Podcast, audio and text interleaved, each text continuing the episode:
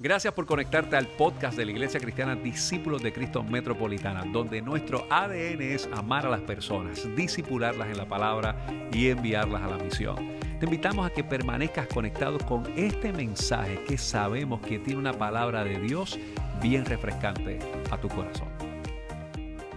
Lucas capítulo 19, vamos a estar leyendo los versículos del 1 al 10 de la nueva traducción viviente. Lucas capítulo 19, versos del 1 al 10. Y dice de la siguiente manera, la palabra del Señor, leemos en su nombre, el nombre del Padre, del Hijo y de su Santo Espíritu. Amén. Jesús entró en Jericó y comenzó a pasar por la ciudad. Había allí un hombre llamado Saqueo, que era jefe de los cobradores de impuestos de la región y se había hecho muy rico. Saqueo trató de mirar a Jesús, pero era de poca estatura y no, no podía ver por encima de la multitud. Así que se adelantó corriendo y se subió a una higuera un sicómoro que estaba junto al camino porque Jesús iba a pasar por allí. Cuando Jesús pasó, miró a Saqueo y lo llamó por su nombre. Saqueo, le dijo, baja enseguida, debo hospedarme hoy en tu casa. Saqueo bajó rápidamente y lleno de entusiasmo y alegría llevó a Jesús a su casa, pero la gente estaba disgustada y murmuraba. Fue a hospedarse de la casa de un pecador de mala fama. Mientras tanto, Saqueo se puso de pie delante del Señor y dijo, Señor, daré la mitad de mi riqueza a los pobres, y si estafé a alguien con sus impuestos, le devolveré cuatro veces más. Jesús respondió, la salvación ha venido hoy a esta casa porque este hombre ha demostrado ser un verdadero hijo de Abraham. Pues el Hijo del Hombre vino a buscar y a salvar a los que están perdidos. Dios, gracias por el consejo de tu palabra. Y gracias porque en ella podemos encontrar sabiduría, podemos encontrar corrección, podemos encontrar inspiración y dirección para nuestro corazón. Y lo que anhelamos con mucha humildad y con mucho anhelo también, Dios, es que nos hables y yo te pido, Dios, que todos y todas podamos tener la mejor actitud, no solamente para escucharte, sino también para responder al desafío de tu palabra. Te damos la gloria, la honra, el honor y oramos en el nombre de Jesús, nuestro Señor. Amén.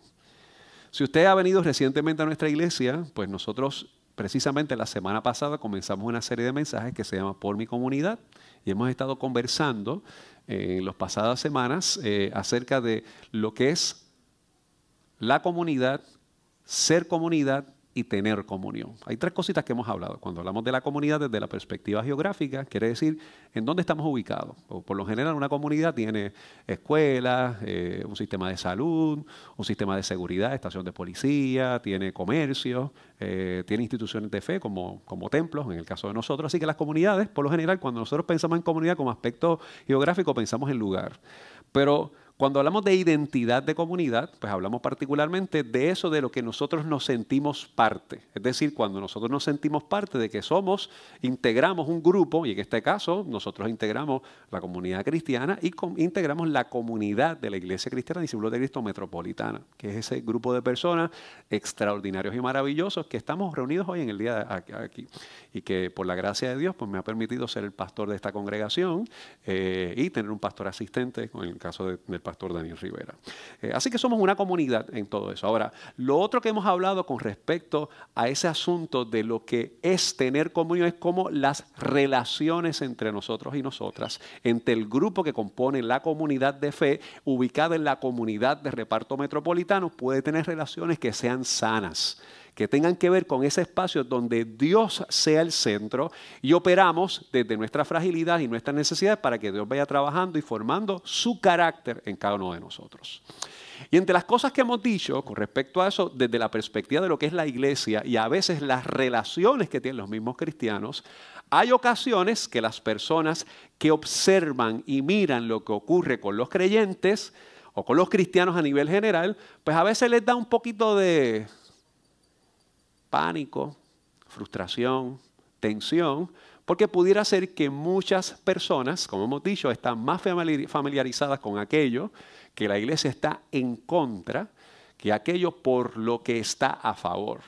En otras ocasiones pudiera ser que en muchas más ocasiones las personas cuando piensan en la iglesia, cuando piensan en lo que es la congregación cristiana, cuando piensan en lo que es el movimiento de fe, pues a veces piensan en odio, juzgar, rencor, exclusión, espacios que no hay apertura, terquedad, ignorancia. Eh, y eso pues definitivamente genera toda una eh, multivariedad de tensiones en el mundo que nosotros queremos pensar con respecto a eso y queremos conversar específicamente en por qué razones queremos ser conocidos como nosotros quisiéramos, desde la perspectiva del encuentro que tenemos con Cristo Jesús nuestro Señor, ¿cómo queremos ser conocidos? ¿Qué es las cosas que la iglesia hace? Mucha gente, si está más familiarizada con aquello que estamos en contra, queremos ser conocidos como por aquello que estamos a favor. Mira qué interesante lo que pasa en este texto bíblico. Aquí está Jesús, ha entrado a Jericó y se ha encontrado con Jericó con una persona que no necesariamente, bueno, no necesariamente, no goza del agrado de la gente. Este muchacho se llama Saqueo, es un cobrador de impuestos y la realidad es que le ha hecho la vida de cuadritos a las personas, particularmente en cómo tabula, cómo hace las tablas de impuestos de la gente que tiene que rendir contribuciones al imperio romano. De manera que les ha robado y ha manipulado el proceso. Y usted imagínese cuando usted tiene que rendir sus contribuciones, cuando usted tiene que pagar sus impuestos, eh, pudiera ser que haya alguna especie bien extraño que dice, yo estoy gozoso porque voy a pagar mis impuestos en el día de hoy, estoy deseoso de que llegue ese momento del 15 de abril, yo quiero rendir. Entonces te dice, oh, qué gozo, qué maravilla, ha llegado el 15 de abril, quiero pagar todos mis impuestos. Pues si usted es esa persona, pues yo le doy gracias a Dios para que usted nos dé un taller de alegría a todos nosotros, ¿verdad? Porque necesitamos escuchar ese testimonio de usted. Pero con toda probabilidad, ese momento que se acerca cuando tiene que ver con las contribuciones, eh, pues, pues nos duele un poquitito, ¿verdad? Eh, entendemos que es un deber ciudadano, que es importante porque con eso contribuimos al desarrollo eh, de la sociedad y de nuestro entorno. Eh, pero a veces nos, da un poquito de trabajo, ¿verdad? En ese sentido. Pero da un poco más de trabajo cuando aquella persona que está encargada del proceso se caracteriza por la corrupción. ¿Qué es lo que es saqueo? En el caso de saqueo, es una persona que particularmente ha manipulado el proceso y ha robado de la gente.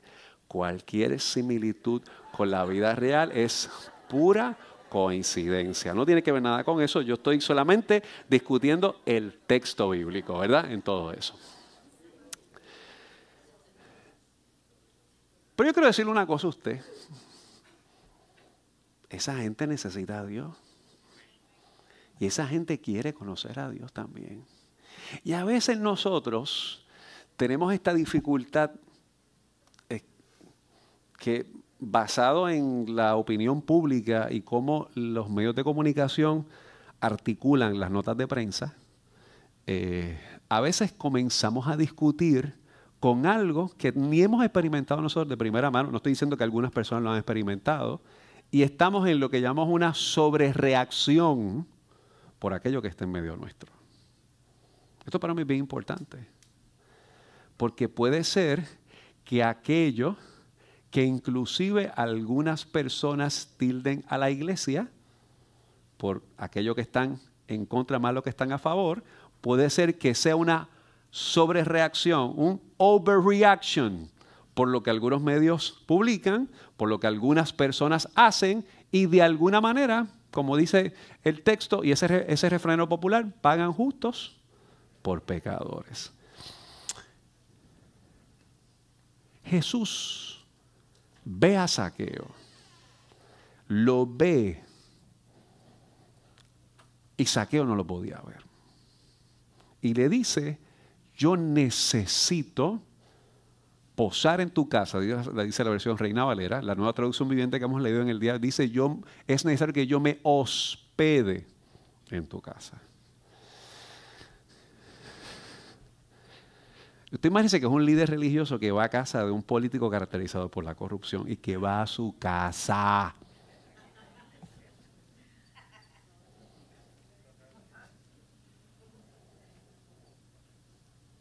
Miren que a nosotros nos encanta ver con quién se sacó fotos, cuando sale un escándalo salen todas esas fotos de Twitter, todas esas fotos viejas de Facebook. ¿Viste que estaba con él?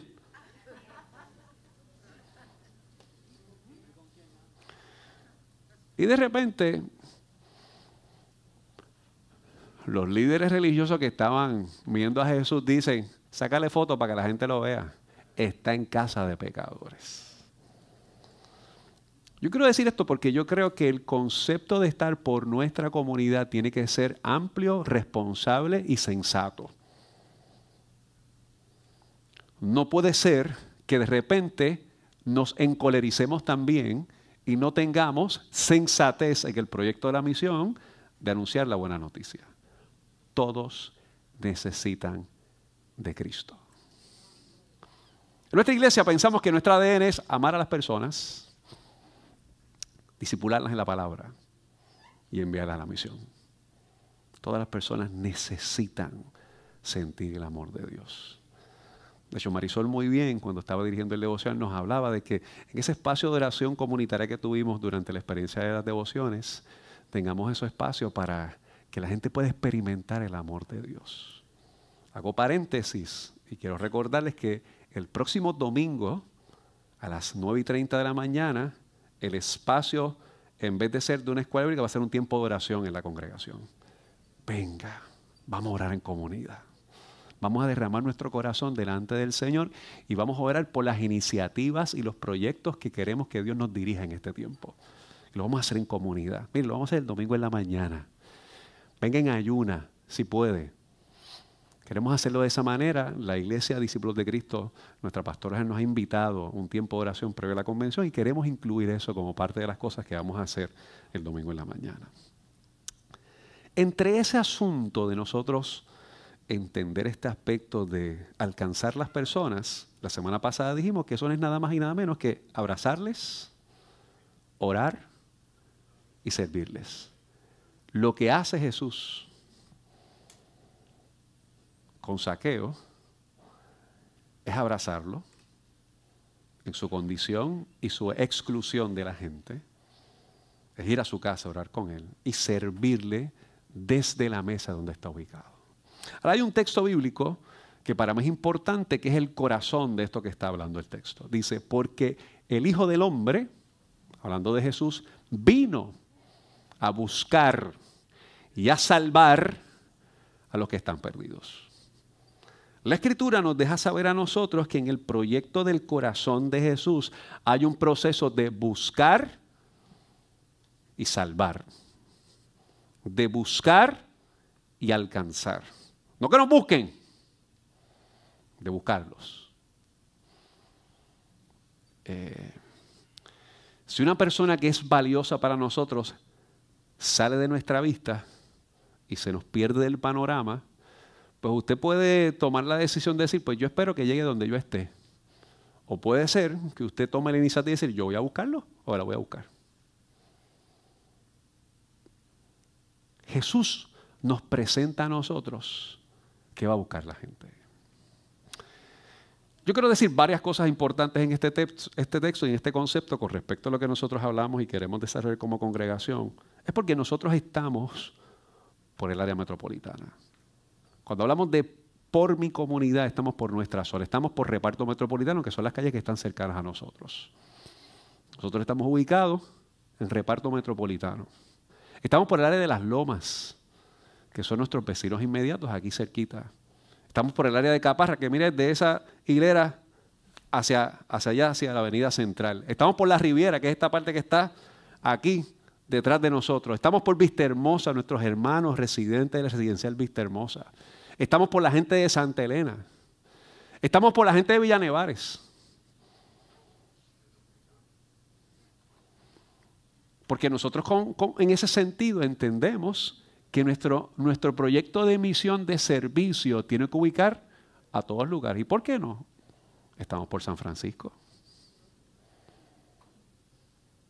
Todos y todas merecen que podamos compartir el Evangelio de Cristo. Por demasiado tiempo la iglesia ha sido conocida por lo que está en contra. El primer sermón que yo estaba en congregación en julio del 2017, cuando, cuando comencé mi proyecto pastoral en esta congregación, recuerdo que hice una cita de un libro que escribió Dan Kimball que se llama Take Like Jesus but Not the Church. Jesús los convence, pero la iglesia no.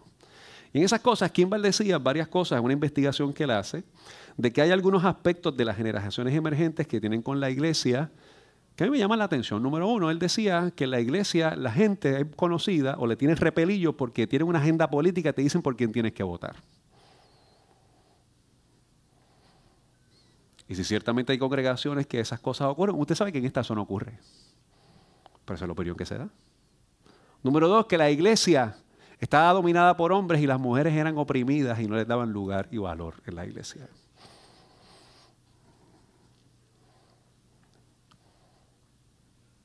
Es posible que en algunas congregaciones esas cosas ocurran porque no vamos a tapar el cielo con la mano, pero nosotros aspiramos que como congregación esas cosas no ocurran. De hecho, nuestra presidenta de la Junta, mira, es una chica que está ahí, que se llama Sugel, la crema de la crema Gómez. Con el primer damo Abraham, mira cómo está ahí, hoy está, hoy está, mira, con, con un polo rosado.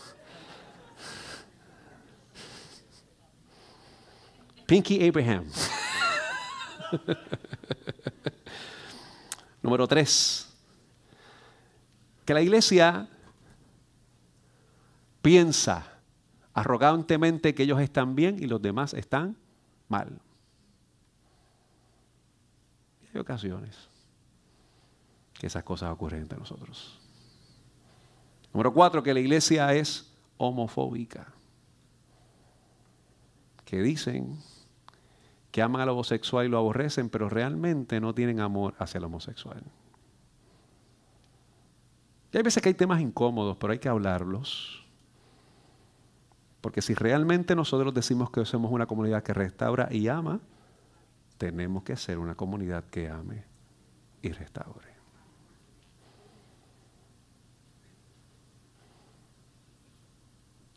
¿Por qué conocen a la iglesia?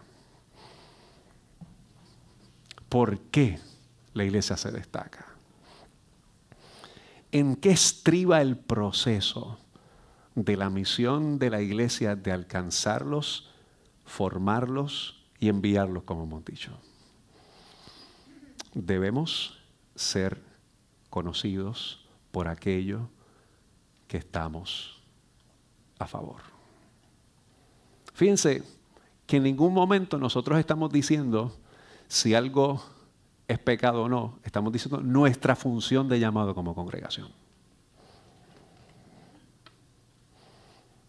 Esta semana, de manera interesante, el Papa Francisco dijo que la homosexualidad no es un delito, sino un pecado, ¿verdad? Y a veces tratamos a la gente como delincuentes por no presentar el amor de Cristo. Y yo voy más, a veces los tratamos con los divorciados, como un delito. Y obviamos la importancia de la restauración del corazón. ¿Por qué conocen la iglesia? ¿Cómo se destaca la iglesia? ¿Cómo la comunidad ve que somos comunidad y tenemos comunión? Fíjense que nosotros hemos estado tratando de discutir desde el principio qué es ser comunidad qué es tener comunión y qué es salir hacia la comunidad con el poder del Evangelio de Cristo. Por eso, entre las varias iniciativas que hemos hablado en este año, hemos hablado de hacer grupos de apoyo, porque hay que tener comunión con aquel que está herido en el camino. Hay que decirles que sí a los que se le ha dicho que no. Escúcheme bien, para que entendamos lo que estamos hablando. Hay que decirles que sí a los que le han dicho que no. Hay que abrazar, restaurar con el poder del Espíritu de Dios.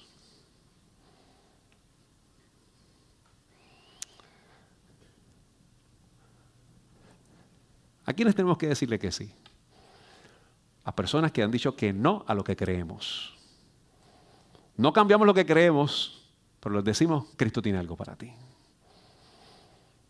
A las personas que le han dicho que no a la iglesia,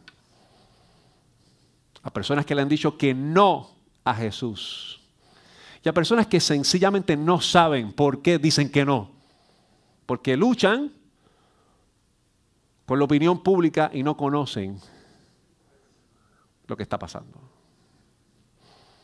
Yo quiero que nosotros hagamos un texto, vayamos al texto bíblico, vayamos al libro de Hechos, capítulo 17, versículos del 16 en adelante. Hechos capítulo 17, versículos del 16 en adelante. Mira qué interesante lo que Pablo está haciendo en este texto eh, a través de lo que ocurre en el Areópago. Dice, mientras Pablo los esperaba en Atenas, se indignó profundamente a ver la gran cantidad de ídolos que había por toda la ciudad. Yo creo que nosotros vivimos en una sociedad que constantemente tiene una cantidad significativa de ídolos absurdos. También debatió con los filósofos, epicúreos y estoicos, cuando les habló acerca de Jesús y de su resurrección.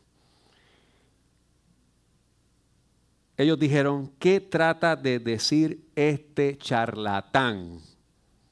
con esas ideas raras. Otros decían, parece que predica unos dioses extranjeros. Fíjense que usted ve cómo la opinión pública, la percepción de Pablo no es la mejor. Y sigue Pablo. Entonces lo llevaron al concilio supremo de la ciudad. Ven y háblanos sobre esta nueva enseñanza y dijeron, dices cosas bastante extrañas y queremos saber de qué se trata. Cabe explicar que todos los atenienses, al igual que los extranjeros que están en Atenas, al parecer pasan todo el tiempo discutiendo las ideas más recientes. Están metidos en las redes sociales. Eso es lo que dice el texto ahí. Entonces Pablo, de pie ante el concilio, le dirigió las siguientes palabras. Hombres de Atenas, veo que ustedes son muy religiosos en todo sentido, porque mientras caminaba, observé la gran cantidad de lugares sagrados y uno de sus altares tenía la siguiente inscripción. A un Dios no desconocido, este Dios a quienes ustedes rinden culto sin conocer, es de quien yo les hablo. A mí me parece esto de Pablo aquí en Hechos capítulo 17 muy importante porque nos presenta de manera categórica el debate y la tensión que hay entre la gente en esa lucha de ideas que constantemente tiene con respecto a lo que ocurre, a lo que piensan, a lo que dicen, a las cosas que están surgiendo en medio de ellos y cómo pueden aprender. Yo pienso que la gente tiene hambre de Dios. Pero a veces queremos darle hambre de nuestra tradición, comida de nuestra tradición. Tienen hambre de Cristo, pero queremos darle comida de nuestro formalismo. Tienen hambre de encontrar dirección a su corazón, pero le damos una comida que es contraria a su verdadera necesidad y su dieta. Y para mí hay algo fundamental que debemos que aprender con esto. Número uno, nunca sabrás lo que la iglesia puede hacer por ti, le decimos decir al mundo, hasta que no experimentes lo que la iglesia puede hacer a través de ti. Usted es un instrumento de Dios. La iglesia es usted. La iglesia no es el templo. ¿Cuántas veces hemos dicho eso? Pero usted y yo estamos llamados a poner los dones, talentos y habilidades y sueños que Dios ha puesto en nuestra vida para el servicio de otros. Pero a la medida que pensemos que eso es una gestión de la estructura del liderato, de la estructura de otros, nuestra comunidad no tiene comunión. Porque sencillamente preferimos que se dejen llevar por la opinión pública que por la relación. Miren, ¿usted sabe cuánta gente discute por ahí y nunca lee los documentos por los cuales está discutiendo?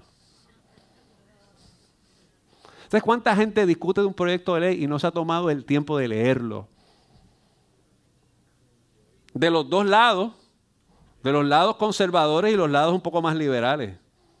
Empezamos a discutir por lo que nos creemos que dice el autor de la ley. Yo no sé si a usted le pasó en la universidad, por lo menos a mí me pasó en la universidad, los que han ido a la universidad, que decían, ese profesor, no tenemos matricular en ese curso con ese profesor, porque ese profesor es malo, es difícil, ese es peor que Omar Maldonado. Y de repente usted no había de otra, tuvo que coger esa sesión porque las demás estaban llenas, porque los profesores que todo el mundo quería se llenaban. Y entonces uno le tocaba con ese profesor que nadie quería. Y cuando entraba ahí, era extraordinario profesor.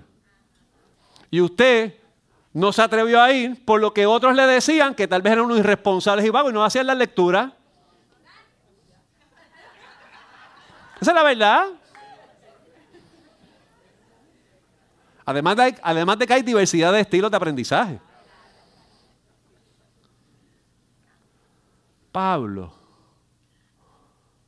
va a Atenas. No se deja llevar por lo que dicen de los atenienses. Yo creo que veamos ese texto otra vez. El versículo 22 y 20. Entonces Pablo de pie ante el cónsul les dirigió las siguientes palabras. Escuche bien. Hombres de Atenas, veo, uno, vio. Usted no puede hablar de lo que usted no ve. Que ustedes son muy religiosos en todo sentido. Porque mientras caminaba, si usted no camina entre la gente, usted no puede conocer la gente. Observé, me tomé el tiempo de conocer la gran cantidad de lugares sagrados. Mira lo que lo, lo importante de todo esto. Pablo ve, camina y observa. No se puede impactar a nadie. No se puede impactar a la comunidad. No podemos darle nuestro corazón a Cristo si no sentimos que nos mira, si conoce nuestro corazón y observa nuestra crisis. Esa es la realidad. Si de alguna forma u otra usted no entiende que Cristo ve, camina entre su situación y sabe lo que está ocurriendo, usted no le abre su corazón a Cristo. Pero pensamos que para que la gente conozca a Cristo, tiene que venir donde mí y mirarme a mí y observarme a mí y caminar conmigo. Eso es arrogancia y prepotencia. Porque el propósito es caminar entre la gente. Es observar las realidades. ¿Usted conoce por qué alguna de esas mujeres se siente excluidas de la iglesia? Porque alguna historia tiene que tener.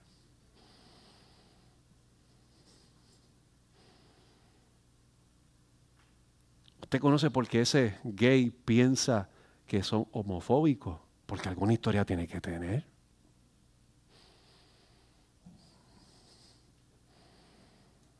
Algo leyó o experimentó que llegó a esa conclusión.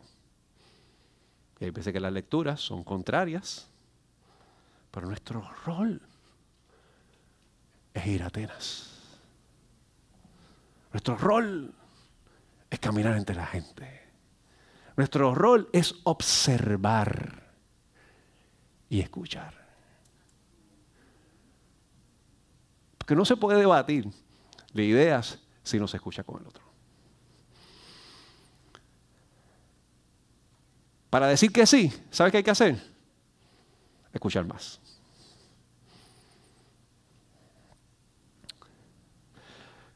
Hace un tiempo una investigación extraordinaria que hizo Ed Stetzer un libro que escribió que se llama Lost and Found, ¿verdad? Como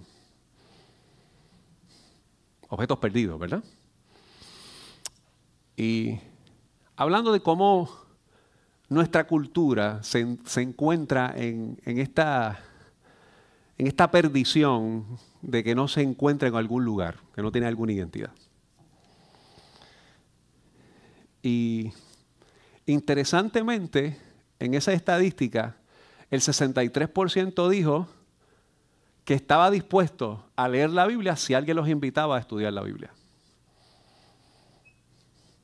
Pero el 90% pensaba que la iglesia era gente hipócrita. Qué curioso. Piensan en la actitud de la iglesia como hipócrita, pero están abiertos a estudiar la Biblia. Porque tal vez nos han conocido más por lo que hemos preferido que los medios de comunicación digan que porque los visitemos. Bueno, usted sabe porque yo le doy espacio a la prensa cuando me quieren entrevistar. Porque para mí tiene que conocer un pastor que pueda dar una opinión sobre algún tema neurálgico y que pueda permitir conexiones entre las tensiones de la vida y cómo la espiritualidad puede ser una respuesta para eso. That's it. A mí no me dan ni un solo centavo cuando salgo en las noticias.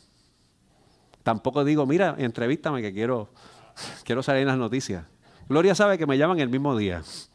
Cuando eso ocurre, claro está.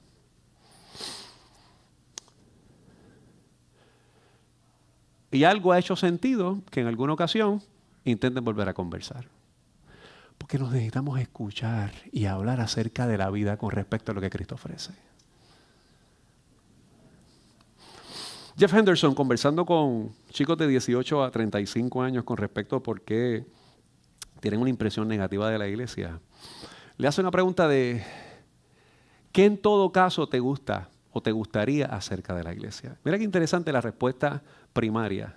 Decía, yo estaría dispuesto asistir a la iglesia si pudiera encontrar una comunidad con la que pudiera relacionarme.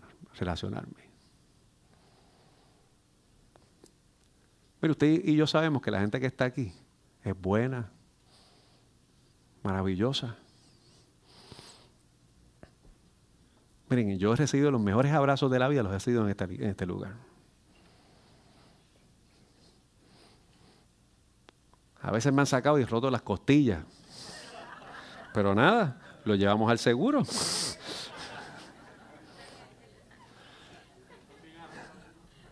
Yo he roto dos o tres costillas también, está bien. Tú sabes, tú sabes, ojo por ojo.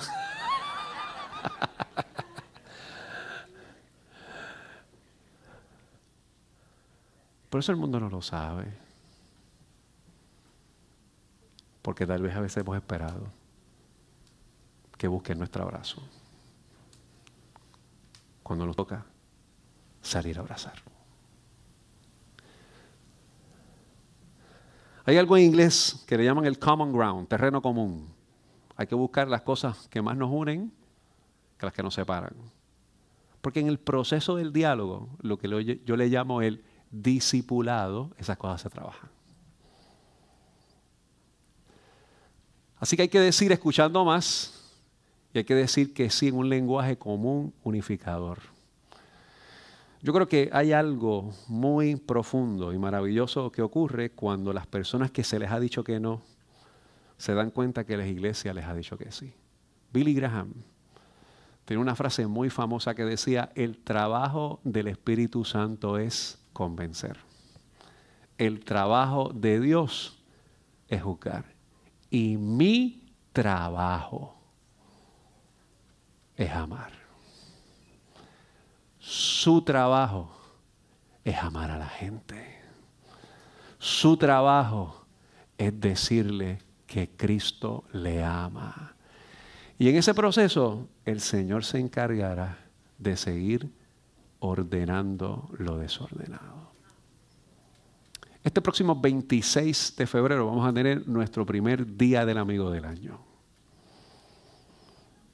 Yo quisiera que usted invite a un amigo o a una amiga. Quizás no es un amigo, quizás un sobrino, quizás un primo, quizás un familiar. Y queremos en ese proceso de invitación que puedan encontrarse con el maravilloso proyecto del amor de Dios y la restauración. Nosotros dijimos la semana pasada que usted es un evangelista, que yo soy un evangelista, que no somos los evangelistas de micrófonos, gabanes y corbatas y Rambo saca la bazuca y todas estas cosas.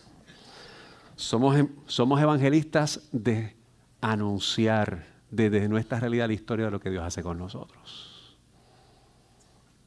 Por eso, esta semana retomamos las experiencias de grupos pequeños. Miren, esta semana comenzamos algunos grupos. En Naranjito hubo un grupo maravilloso. En Naranjito. En Naranjito. Aunque esta semana, ¿verdad? Se quita el puente atirantado, ¿verdad? Pero va a ser, sigue siendo allá en Naranjito, ¿verdad? Vamos a tener mañana seis grupos. Cinco grupos, perdón. Somi Hills en la mañana, a las 10 en casa de Evelyn, la crema de la crema, la gobernadora de Somi Hills la secretaria de Justicia, que es tal, y va a estar por la noche, a haber un grupo allí. sí, porque tengo que cuadrar estas cosas bien. Va a haber un grupo en Río, Hondo, en casa de la gobernadora de los metropolitanos, que es Gloria. Va a haber un grupo en Colinas Metropolitana. Va a haber un grupo en Naranjito, que ya lo dije. El martes vamos a estar en Trujillo, en Fairview, y hay un grupo que hemos abierto en Casa Metropolitana, nuestro proyecto de vivienda en la, en la Égida. El miércoles va a haber un grupo en la mañana aquí en el templo. Un grupo en la Universidad Interamericana Recinto Metropolitano con el pastor Daniel. Un grupo en Plaza Universitaria en la Universidad de Puerto Rico en la noche, que va a estar Pebbles y Caroline. Un grupo en la noche en Vistas de Guaynabo. El jueves en la Morada Apartments, allá en Atorrey, vamos a tener un grupo en, en casa de Glorín. Y el viernes los jóvenes adultos, la semana pasada estuvieron en mi casa, los adultos y los jóvenes, este viernes vamos a estar aquí en el templo con algo que vamos a estar haciendo. Nos estamos, la experiencia es extraordinaria. ¿Y qué hacemos? Orar, leer la escritura y compartir lo que Dios hace con nuestro corazón. De esa forma, cuando nos unimos e invitamos a otros, entendemos una cosa, que nuestro rol es amar. El trabajo del Espíritu Santo es convencer. Dios se encarga de hacer esos juicios. Pero a nosotros nos toca amar y entender que el llamado es sanar.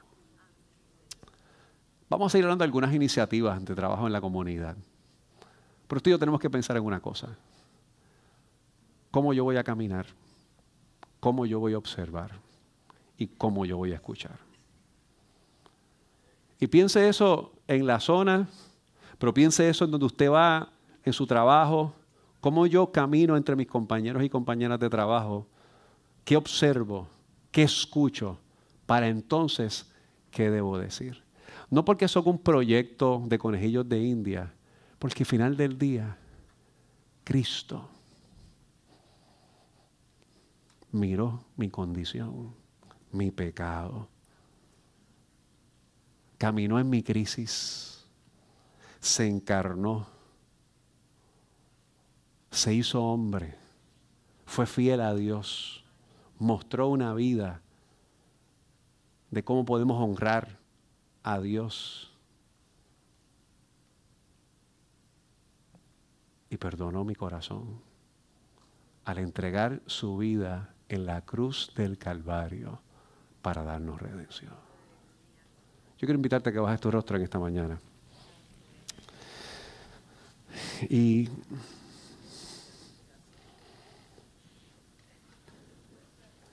hoy estamos aquí, mis queridos hermanos, con, con el anhelo y deseo de que Dios se glorifique y que Dios trabaje al interior de nuestro corazón. Pero es posible que usted hoy aquí